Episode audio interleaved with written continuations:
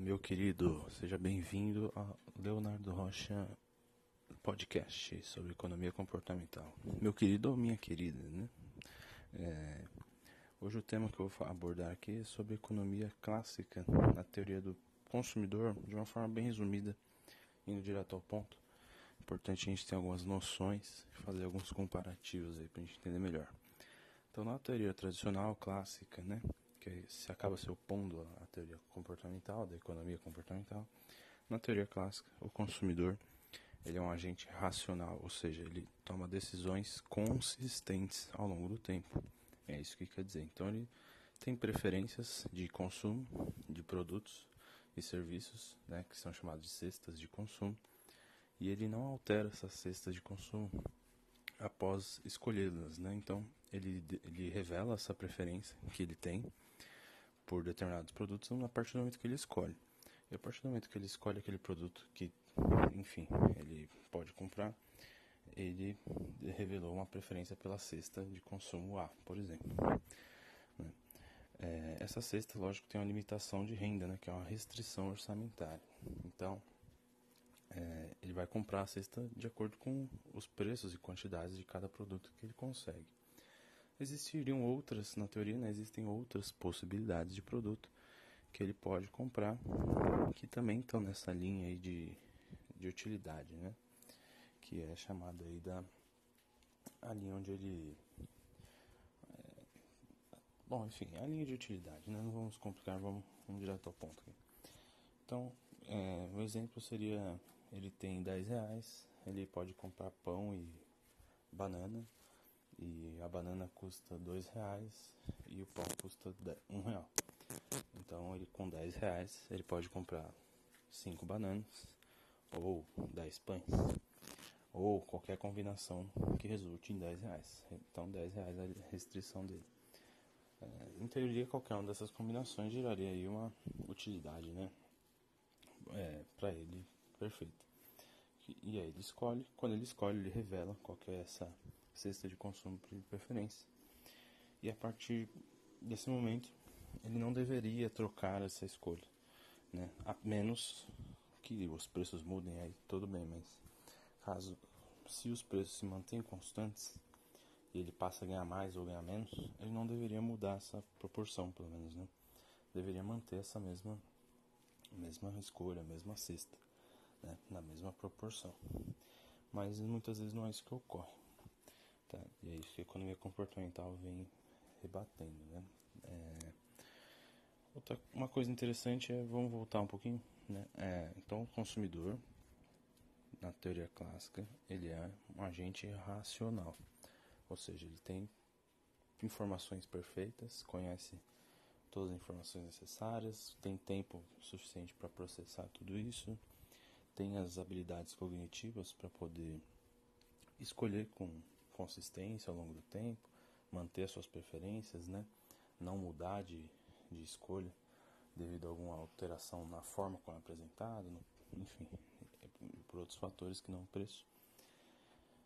E ele seria um ser aí super, hiper racional, né? um homo econômicos, que é chamado. Então esse ser não existe né? Obviamente, o ser humano não é assim. O ser humano está sujeito a emoções. Ah, inclusive, algumas emoções que ele, o homem econômico, né, o homem racional, não sente, na teoria. É, não é um ser altruísta, ou seja, ele não ajuda ninguém, né? Então ele procura maximizar a utilidade, o bem-estar dele, tá? Ele não vai procurar se preocupar com a utilidade ou o bem-estar de outras pessoas. E ele não tem inveja. Ao mesmo tempo que ele é um egoísta, super egoísta, ele não tem inveja. Ele maximizou a utilidade dele. Para ele tá ótimo. Se outra pessoa tem mais, é, menos, enfim, tanto faz. Ele não vai sentir inveja de outra pessoa que tem mais. O que nós sabemos que não é verdade, né? As pessoas muitas vezes gostam de ajudar e ajudam outras pessoas, né? Tem esse prazer em ser altruístas e as pessoas, a maioria, sente inveja, sim, né? A grama do vizinho sempre mais verde do que a nossa. Né? Essa é a ideia que existe muito na cabeça das pessoas. É, um pequeno parênteses sobre a grama do vizinho, que é um, um tópico interessante, é que a grama do vizinho vai ser sempre mais verde do que a sua se você não trabalhar na sua grama.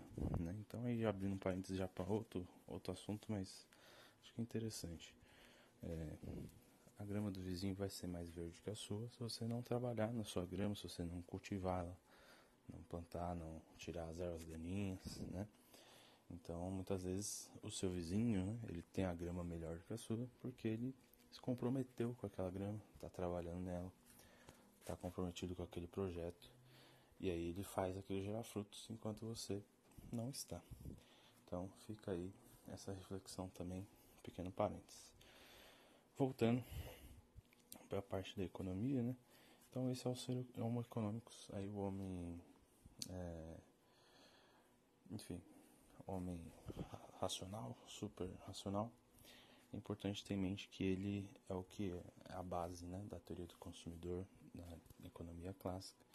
Então os pressupostos são feitos sempre com base nesse tipo de consumidor que acaba gerando, apesar de gerar fórmulas e proposições matemáticas muito bonitas e bem feitas, permite essas proposições, inclusive, acaba gerando previsões, né, previsões não tão exatas, muitas vezes erradas. É, e a economia comportamental busca falar de como as pessoas são, como que elas realmente agem, como que, que elas fazem e não o que elas deveriam fazer. Pô, então quer dizer que a economia tradicional não serviu de nada, foi perda de tempo. Não. Eles traçaram ali um suposto ideal. Né? Um ideal impossível de alcançar? Provavelmente. Mas é uma, uma referência muito interessante de você ter. Se você tem um ideal, se você tem um parâmetro, você sabe o que, que deveria ser feito para atingir aí uma economia melhor, mais eficiente, um bem-estar maior das pessoas, de modo geral.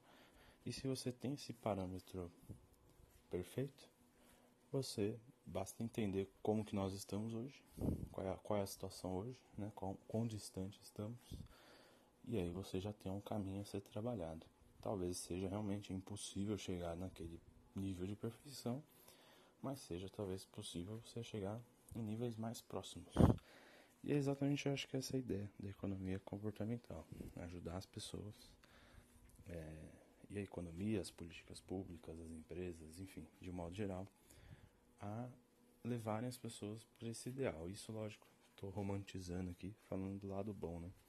Das técnicas que podem ser usadas. Então, a ideia seria ajudar o ser humano a chegar é, nesse nível, por exemplo, um ser humano racional é, planejaria o futuro, sabe que, enfim, a gente vai viver muito mais tempo, sabe que vai precisar de uma renda lá na frente que ele pode, com taxas de juros, é, ganhar muito mais e consumir muito mais lá na frente se ele deixar de consumir hoje. Então, racionalmente, uma previdência, um, né, um deixar de consumir hoje para investir seria uma decisão muito racional. Mas na prática não é bem assim, não é todos, não são todos que fazem isso.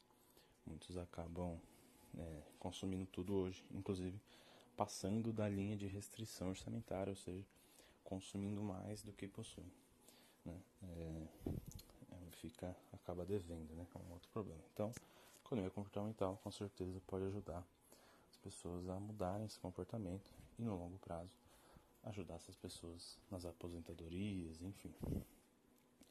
Né? E aí entra outros questões, outras questões sobre percepções de, de consumo, de, de investimento, é, a questão de percepção do valor das coisas, do dinheiro, que agora é eletrônico, não é mais físico, não é escambo.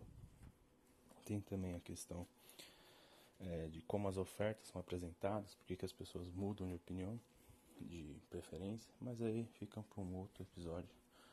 Eu vou encerrar esse por aqui. Espero que você tenha gostado. Acompanhe, compartilhe. Muito obrigado a gente se vê. Um abraço.